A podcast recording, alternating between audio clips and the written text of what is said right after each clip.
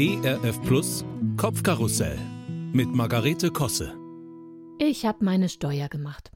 Das tagelange Drumrumschleichen vorher dauerte letzten Endes viel länger als der ganze Bums selbst. Das weiß ich mittlerweile, zelebriere es aber trotzdem jedes Jahr aufs Neue. Mein Mann hatte seinen Teil längst erledigt, daher lag der Steuerordner also jetzt auf meinem Schreibtisch und winkte mir mahnend zu.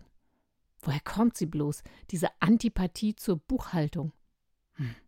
Zum einen habe ich, glaube ich, nie wirklich gelernt, wie man das schlau organisiert.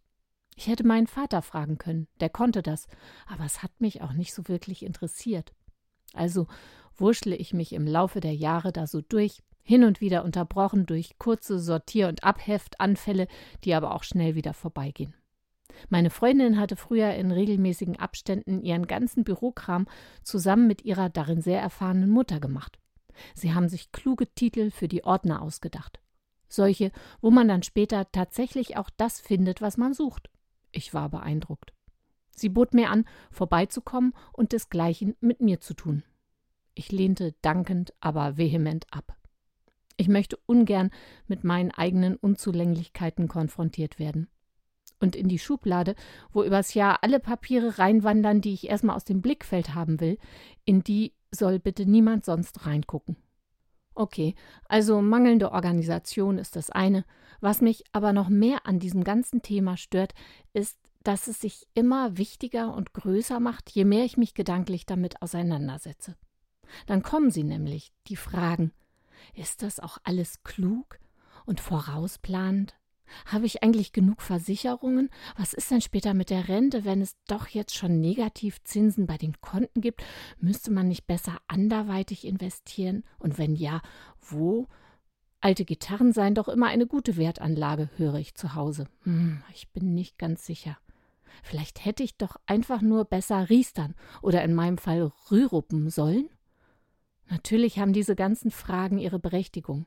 Und viele von uns Frauen hinken, was die finanzielle Vorsorge betrifft, noch ganz schön hinterher. Daher möchte ich das hier auf keinen Fall runterspielen.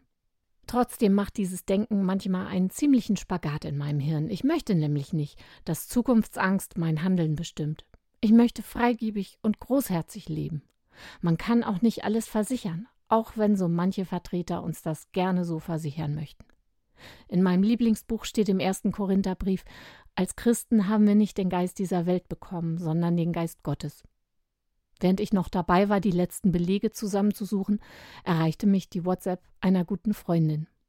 Es sind Bilder aus einer ganz anderen Welt.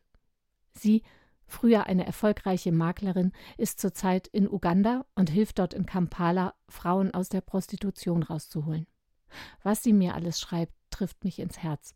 Ihre WhatsApp endet mit den Worten tausendmal besser, als tausend Immobilien zu verkaufen. Danke, Biene. Das genau brauchte ich jetzt.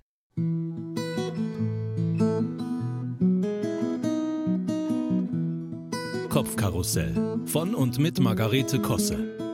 Auch in der Audiothek oder als Podcast auf erfplus.de. ERF Plus.